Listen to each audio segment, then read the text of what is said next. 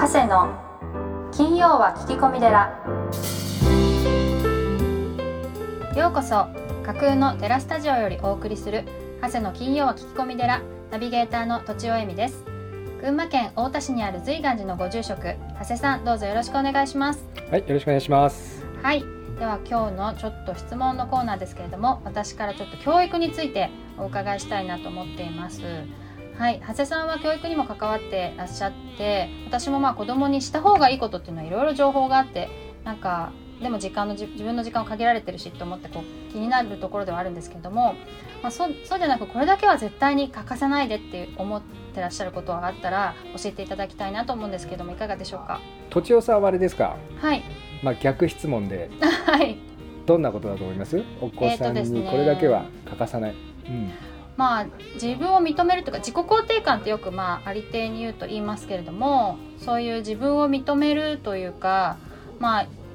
なんかそうですね。そういう気持ち自分に自信があるとかなんか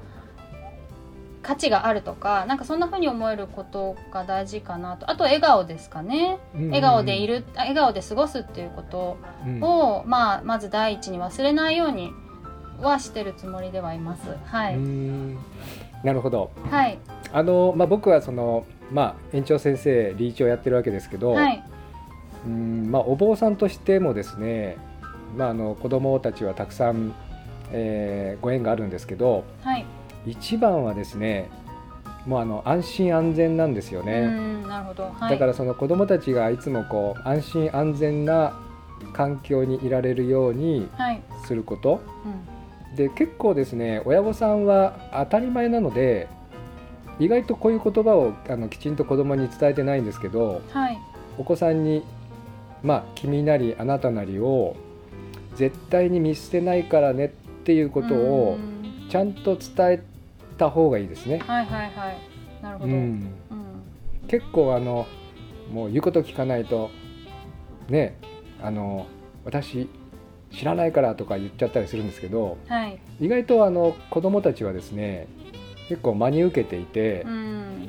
お母さんに言われるとすごいショックなんですよね。そうですね。うん、で、はい。お母さんってやっぱりそのね最近あのワークライフバランスとかありますけどはい。あのまあ食事を提供してくれるのもお母さんだしはいあのお風呂に入れてくれるのもまあ、まあ、お父さん多いかな。お父さんだったり お母さんだったりうん。あとそのお家に帰ってきて笑顔で迎えてくれるのもまあ大抵お母さんですよね。はい。そうするとお家に帰ってきた時に子供たちも学校でストレスあるんですよ、そうですよね、うん。はい。保育園でも幼稚園でもストレスあるんですね。あると思います。はい、うん、いや嫌なことってあったりするんで、はい。それをこうお家に帰ってきてまでうん。なんかさらにストレスだとあのそのストレスどこにぶつけたらいいのみたいなはい。感じになってしまうので、あのもう君のことが本当に大大事だっていう、うんはい。あのもうあなたがいるだけで私は幸せっていう、うん。あ普通のお母さんお父さんはお子さんが生まれた時に、まあ、ほとんどの人がそう思ったはずなんですよね。そうですね。生まれてくれ生まれてきてくれればそれでいいみたいな気持ちそうでしたよね。そうそうそう、なんかこうはいね生まれてきてくれてありがとうみたいな。うんはい、でもなんかこれがすごい遠くの話になって、うん、あ当たり前になっちゃうっていうかそうすっかりはい。あの、忘れてるみたいな、そうですね。はい、でも、はい。ああの時の気持ちをずっと忘れないでいると、うん。あこの子がその多少勉強できなくてもはい、なんか運動もできなくてもうん、なんか試験に合格しなくても なんかこの子がいるだけで私幸せだったんだなみたいな。はい。そういう気持ちになってると実は子供は伸びるんですよね。ああそちらの方が。うん、うん。であのほ 伸びる方法って、どはい、まあ、伸びるはお話をするとですね、うん、うん、とこれから答えがない時代なんですよね。僕らのその高度成長の時代はもうとっくに終わっていてはい、これから AI とかうん、あの、ね、ロボットとかはいができる仕事はもうみんなそちらがやるじゃないですか。はいって言われてそうますると、はいねはい人間の幸せとかうん、どうやって人生過ごすかみたいなことはもう各人みんなバラバラですよね。そうですねうん、それに対応していかないといけないんで多分もう答えがないんですよね。はい、で答えのない時代に突入しているので、うん、先ほど都庁さんが言われたようにうちの保育園の今の最大の目標がはい。自己肯定感なんですよ、ああそうなんですね、うん。自己肯定感が先進国の中で一番低いじゃないですか日本って。あ、そう言われてますよね、はい。これをいかに高めるかではい。なんか幸せ感が決まるので、うん。だからあのどうやってるかっていうと保育士さんの自己肯定感を高めるんですね、まずそこからわかる気がします。はい。保育士さんの自己肯定感。だうちの保育士さんみんな自分が大好き人間なんですよ。すごい素晴らしいですね、で大好き人間にあのしているんですね、間意識的に。はい。で自分が大好き大好き大好きってやってるとはい。子供も自分が大好き大好き大好き人間になってはい。あの自己肯定感が上がっていくっていうかな、はい。はい、だからあの先生もお互いに褒めるし、まあ、僕もまあ僕の仕事ってあれですね先生と子供を褒めることですよね、うーん。うん。すごい。はい。これをこう毎日毎日やってるっていう、うはい、そうするとなんていうんですかね欠点が消えていきますね、あそうなんですね。うん、みんなね欠点あるんですよ。僕もたくさん欠点があるんですよね。で多分欠点を探していくともう数限りなくあるんですよ。確かにそうかもしれません、ね。うん。これをずっとそうそうずっとやられてるとうんはい。なんかこうなんですかね行き詰まっちゃうっていうか、うん。はい、じゃなくてなんかその子のいいとこだけ見てるっていう。はいはいはい。悪いとこも見てるんだけどうんうん。言わない。うんうん。聞かない。はい。見ないみたいな。気にならなくなっていくんですかねそうすると。そう。そうするとね世界が明るくなります、うーん。うん、なぜかっていうとあの嫌なとこを見てるんだけど言わないから、はいはい。うん、そうするとこの人の前に来ると、なんか僕ってすごくイケてるかもって思っちゃうんですよね、あー素晴らしい。はい。うん。あの何でもいいんですよ。何でもいいんです、うんうんうん。なんか今日の君の目は輝いてるねとか、はい。うん、なんか今日の君の髪型は素敵とかね、うんうん。うん、何でもいいのでその子のいいとこ、でみんな小さいまあ小さい子も大人もそうですけどみんないいとこあるんですよね、そう思います。はい、うん。でこっちも褒めるとはい大体7回ぐらい褒めると1回ぐらい褒めてくれるんで、あのリターンがあるわけですか？うん。へえうん、お互いになんか嬉しくなってくるみたいな、ん。はい。えー、と先月あのフォトンの話をされましたけど、はい。フォトンって飛び交ってるんで、あはい、うん、あのいい雰囲気を作り出すっていうのはうん、いいですよね、はい。はい、確かに。映るっていうか自分がイライラしてると子供もイライラしてくるしみたいなのはすごいあるなって思うので。そうそうそう。だから褒め,、褒めまくってると、はい。い、いフォトンが飛びまくるんでうん。子供は安心するんじゃないですかね、はい。ありがとうございます、そしたら絶対に見捨てないというメッセージとあとはまあ褒めて明るく過ごしていくっていうことですかね、うん、あの本当に悪いことしたらあの叱った方がいいですよ、うん。そうですね、はい。まあ、それは注意するということで。はいありがとうございます、はい。では、えー、と今月のゲストのご紹介です。横浜市で障害者の働く支援工房ショコラボの会長をしていらっしゃいます伊藤則之さんです。長谷さんどうぞよろしくお願いします。はい、よろしくお願いします。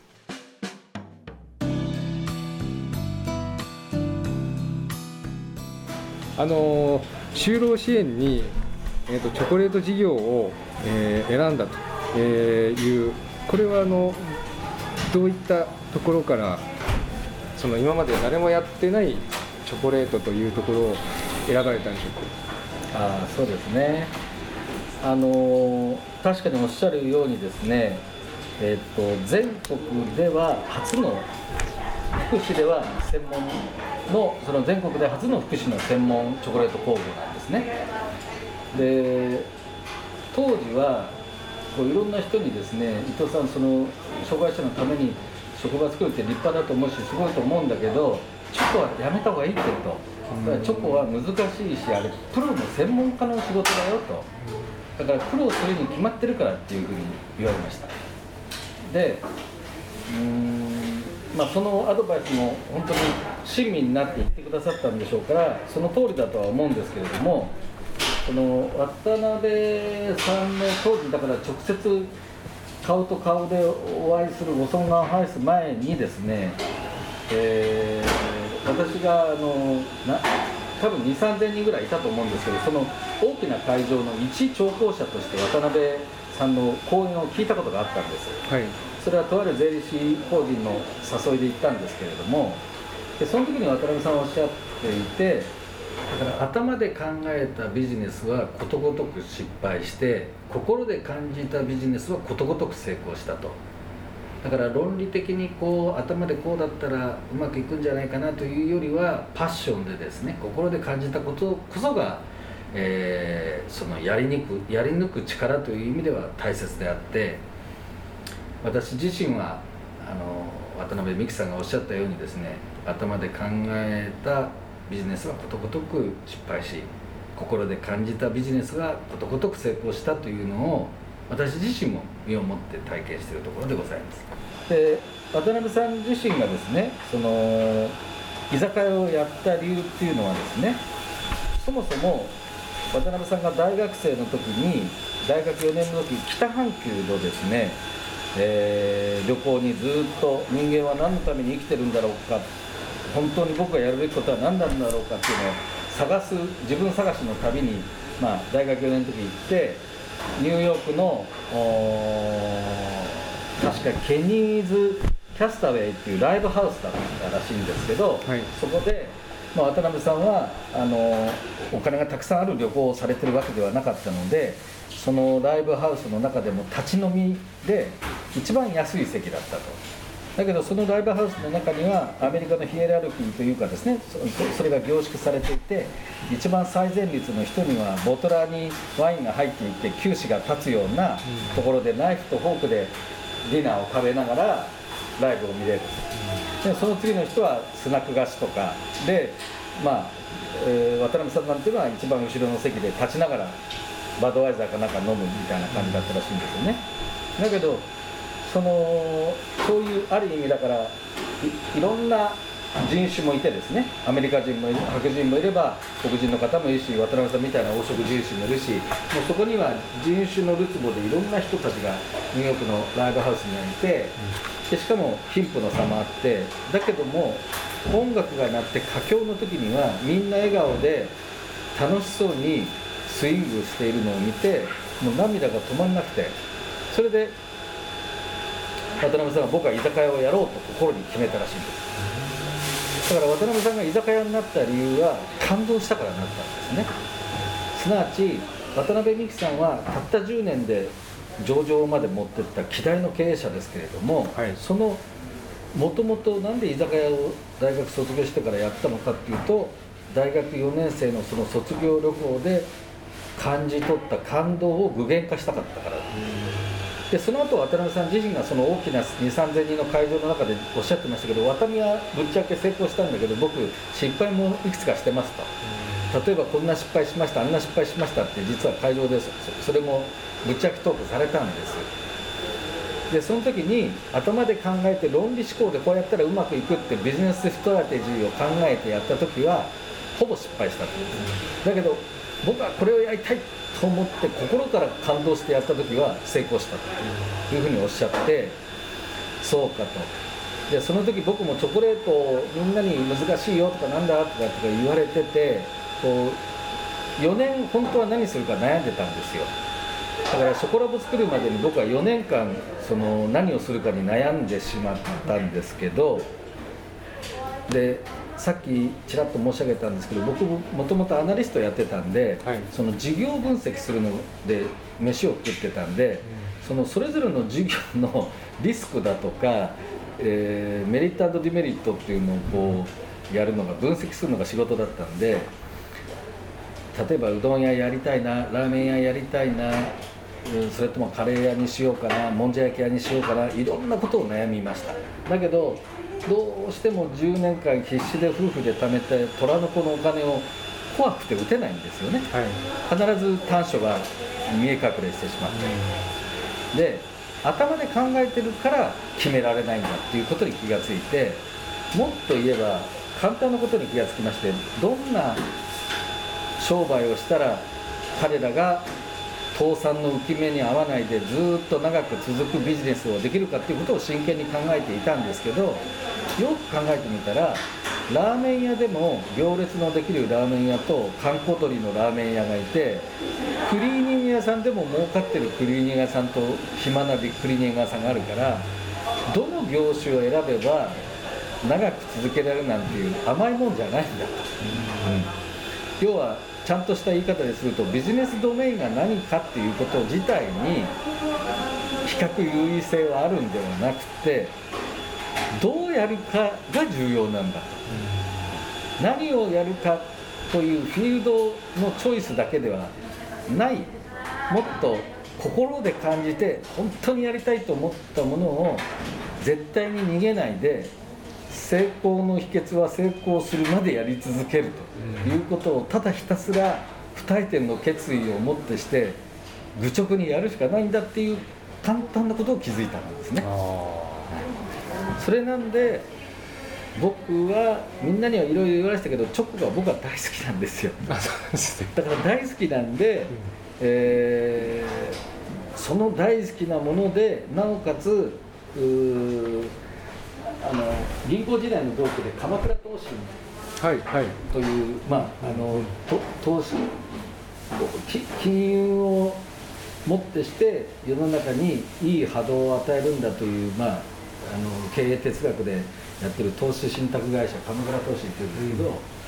その鎌田君が、えー僕に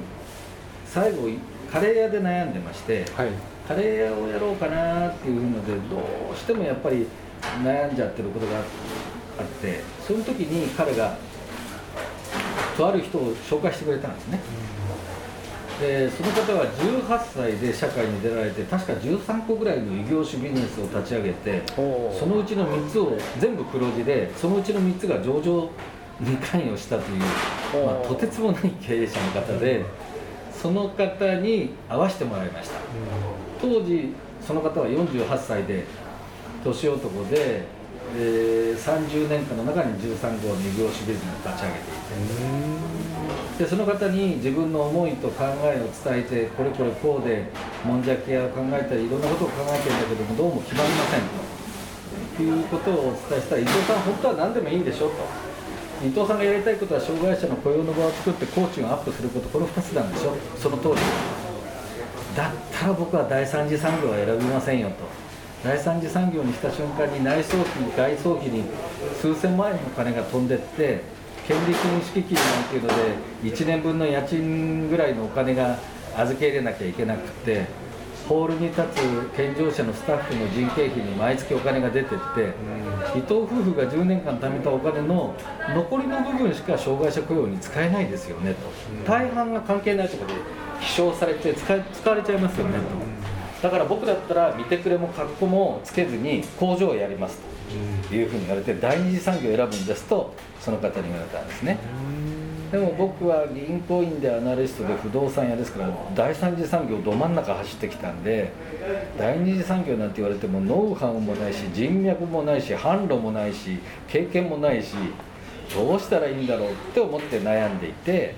で渡辺美樹さんの心で感じたビジネスとリンクしてうちの女房に「パパチョコがいいからチョコレート工場でいいんじゃないの?」って、えーとあるチョコレート屋さんを家族で、えーウィンドウショッピング行ってた時に言われてでそこで「あもうママもう決まった」と。もう僕はチョコレート工場をやるよっていうのを決めて4年悩んで何もできなかったのにそこその日から半年後にはこのショコラボの工房が立ち上がっていましたあその半年の間に会社を作り工房の設計をして、内装工事をしてもう稼働しましーうーん。もう覚悟が決まったってた、はいことですでね、もその時は販路もはい。製造方法さえもまだわからない。あそうなんですか、はい。は販路もゼロです。製造方法は一生懸命スタッフを、えーショコラティエのところにデッチ奉公させて23か月間、えーうちが給料を払って、覚覚えてもらって、そんなことをやってましああじゃあそこから今今年10周年ですよね。たはい。いや素晴らしいですね。ありがとうございます、はい。あのーえっと社名あと屋号はい。新庄、おこういったものはそのどのようにこう考え出されたでしょうそうですね。これはですねやっぱり自分も起業するとき会社を作るときに結局自分の人生をこれからかけていくわけですから本当に自分がやりたいことが何なんだというのを、まあ、自分なりに一生懸命考えたんです。で僕の場合は、偶然にも障害者の父親に偶然にまなりましたのでそれ自体はもう変えられない。だから他人と過去は変えられない変えられるのは自分と未来だけっていう、まあ、有名な言葉がありますけれどももうまさに自分もそうでそれ自体を、まあ、あえて正直な気持ちを当時の言葉を吐露すればどんなに嘆いたところでもう変わらないわけなので、あとは前に向かって環境を変えていくしかない自分と未来を変えていくしかないので何を本当にやりたいんだろうっていうふうに考えた時にやっぱり障害を僕の場合はですね世界全体で言えば難民の問題だとか、えー、引きこもりの方だとかいろんな問題がとにかく世界中にいっぱいあるので僕の自分の持ってる中では障害者の人たちに職場を作ることに自分の人生を捧げることにフォーカスしようと。まず決めました。それなんで自分が人生理念これは会社の理念にもな理念にもなってますけれどあらゆる人々を平等に尊重し障害者高齢者健常者が共に生きる共生するコミュニティを作り関与する全ての人々が物心両面の豊かさを感じられる仕組み作りで社会に貢献すること、うん、これを自分の人生の理念会社の理念にしたんですね一言で言えば仕組み作りで社会に貢献することが僕の人生理念なんです、はい、僕は自然人ですから必ず死を迎えますし、えー、それは誰もが共通することですけれども僕が生きてる間にみんなで集えてこの会社にいればスタッフの人も家族が食べさせられるそして働いてる障害者の人たちも親が死んでも生きていけるというのを目指したい。で特に福祉業界のソーシャルビジネスの方々は世間一般から言うとそんなに高い年収ではないんですね。だからシャレにもなんないんですけれど子供が大きくなって教育ローンと住宅ローン抱えたんでこの仕事は本当に素晴らしいと思うんですけど職を変えますみたいな話があるということさえも聞くのでも頑張らなきゃいけないんですけどこのショコラボグループにいれば家も建てられて子供もも教育させられるような立派な給料を職員にも払いそして障害のある人たちも親が死んでも生きていけるような会社をなんとか生きてる間にみんなの力を借りて間に合わせたいなっていうふうに思っています。でプって言葉があるんですけど、はい、もなんとなく上から手を差し伸べるみたいな助けてあげるみたいな五感があるのでサッカーで例えばポーンとアシストをするっていう時にはゴールゴールエリアにボールをポーンと蹴ってゴールを決めるキッカーの人がその右なのか左なのか真ん中に蹴るのかはその人が判断するわけで彼ら自身にも自分の人生なんだから自分で判断してもらいたいんだけどそのゴールキゴールのキックをする球を投げるアシスト役になりたいなとそういう存在になりたいなと思ったんですなわちゴールキックをする人とアシストする人はグラウンドレベルは上でも下でもなくて同じレベルでヘルプのように手を差し伸べるという語感はなくてですね、はい、で Assist of Happiness だとか Assist of Humanity だとかハーモニーだとかハートだとかヘルスっていう5つのその幸福の支援だったり人間性の支援だったり社会との調和の支援だったり心の支援だったり健康の支援だったりという意味で AOH とアシスト・オブその5つの意味を込めてまあ、一般社の本社 AO1 という形で始めました。このショコラボというのはどういう意味ショコラボはですね、はい、えっと、フランス語でチョコレートのことをショコラというので、はいはい、まあ、ショコラの、えー、ファクトリーっていうほどの規模じゃないので、工房っていう意味でラボラトリーで、えー、ショコラのラボラトリーでショコラボですし、あとはまああのープロのパティシエだろうと健常者だろうと障害者だろうと、まあ、あんまりそういうのは関係なくですね、うん、一緒にコラボレーションするという意味でのショコラのコラボレーションでショコラボという2つの意味でダブルネームにしてます。ショコラボの、えーと、2つの側面っていうのがあるんでしょうか？そうですね、はい。あの一つ目はですね、えその障害者の就労支援事業としてのその就労を支援するというその役目ですね、はいはいで、え2つ目はですね単に純純粋にチョコレートメーカーとしての職場の機能という、まあ、2つの意味がありましてもう最近私行ってないんですけど昔行ってたレストランで青青山の表参道にカシータっていう、まあ、い。素敵なレストランがあって、非常にホスピタリティにあふれてるレストランなんですけどそこの高橋さんというオーナーがそのレストランが、まあ、星の数ほどありますけどその中でもあ人の温かみを感じていただけるようなレストランでありたいんだと。いうことを、まあ、その書籍でおっしゃっていて、うん。僕も当時あそうだなと。チョコラブのチョコレートっていうのはもちろんチョコだからスイーツでそのそういう物体物質かもしれないけれどもそのいつまでも人のあこのチョコレートを食べてなんか温かみを感じたなとで当時ですね私が起業する時にプレゼンしたストーリーっていうのがありましてはい。言ってみればですね、えーあるお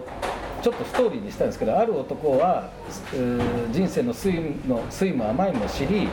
えーしそういう年代の男の人がですねチョコレートが好きだってどんなに高級なチョコレートを買っても何かが物足りなかったと、うん。自分だけが幸せになる味でしかなかったと。でそれをショコラブのチョコレートは自分だけではなくて買った人がワクワクし地球に優しくって人に優しくってぬくもりを感じられるようなチョコレート自分だけの満足のためでないチョコレートを作るっていうようなそんなチョコレートを作りたいというストーリーにしてまして僕が勝手に作った言葉なんですけど第3の商品を作る菓子メーカーになりたいと。すなわち第1の商品っていうのは大手のチョコレートメーカー全国ナショナルブランドのような誰もが知っているチョコレートメーカーさんの健常者だけが基本的には働いているはい。商品。第2の商品っていうのは障害者施設が作っている障害者だけが作ってる商品。第3の商品はそういうのも関係なくいろんな人たちが混じって作る商品。それが第3の商品と言っていまして我々が作るチョコレートっていうのは食べて自分も幸せになるけれども人のぬくもりや地球環境に優しかったり、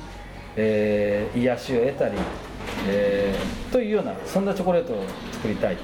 ありがとうございます。心情もこれは一緒でよろしいですか？はい。はい。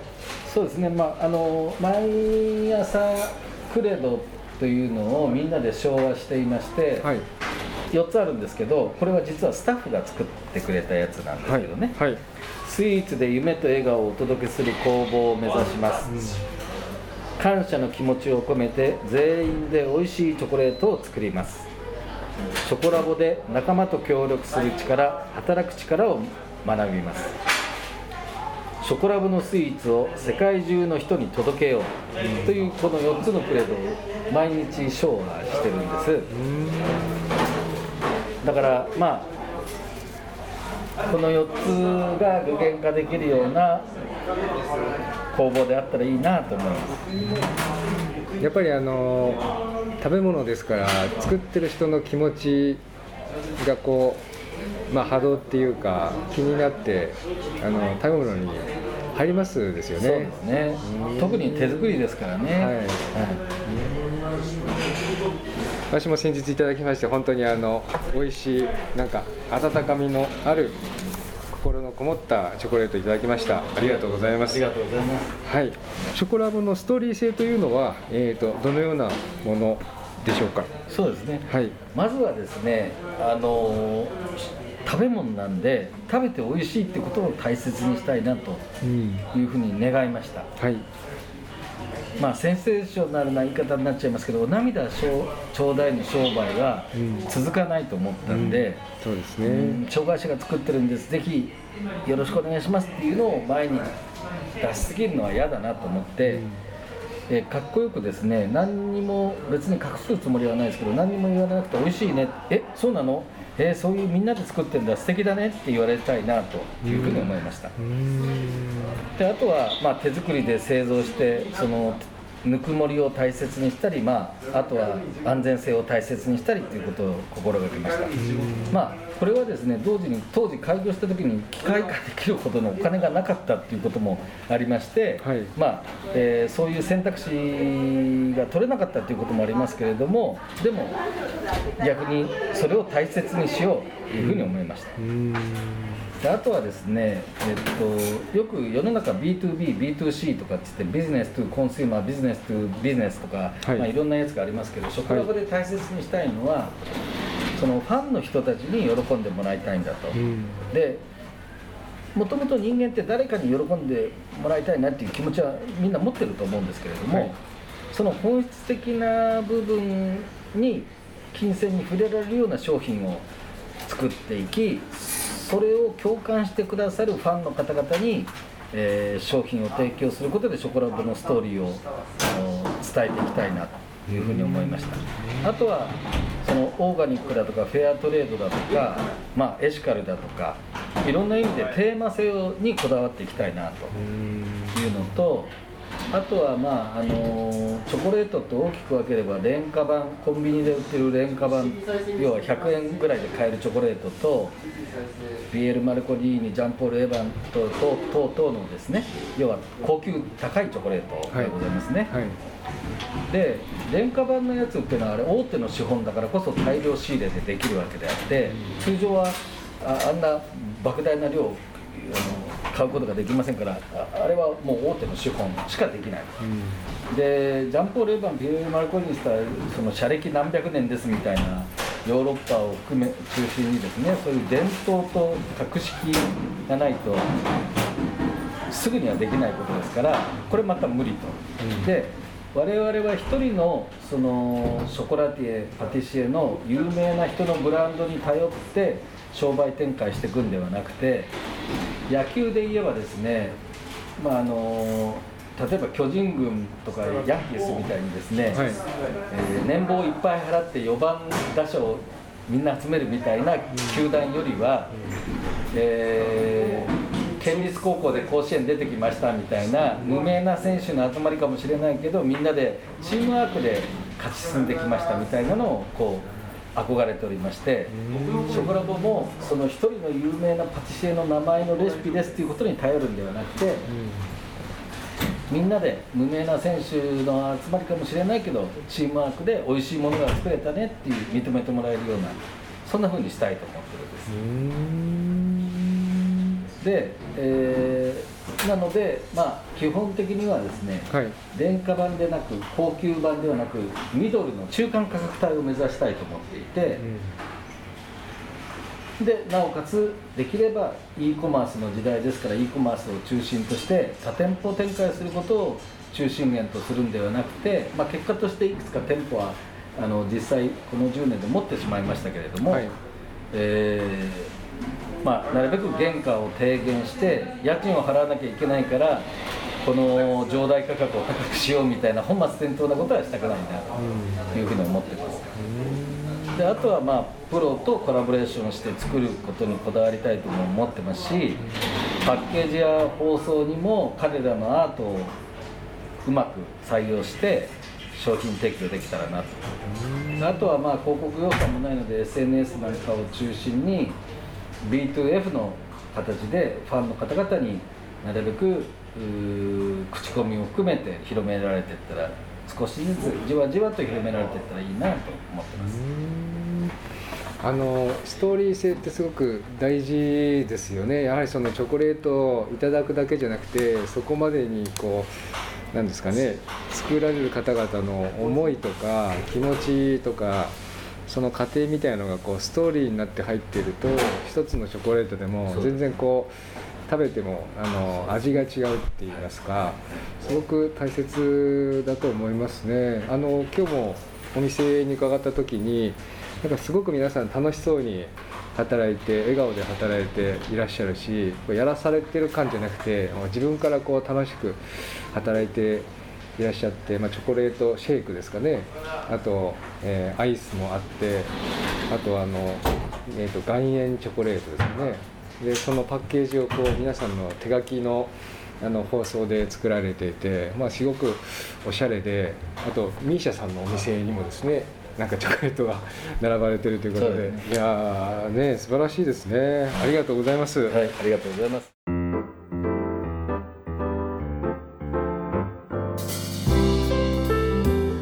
今週も長谷の金曜は聞き込み寺をお聞きいただきありがとうございました。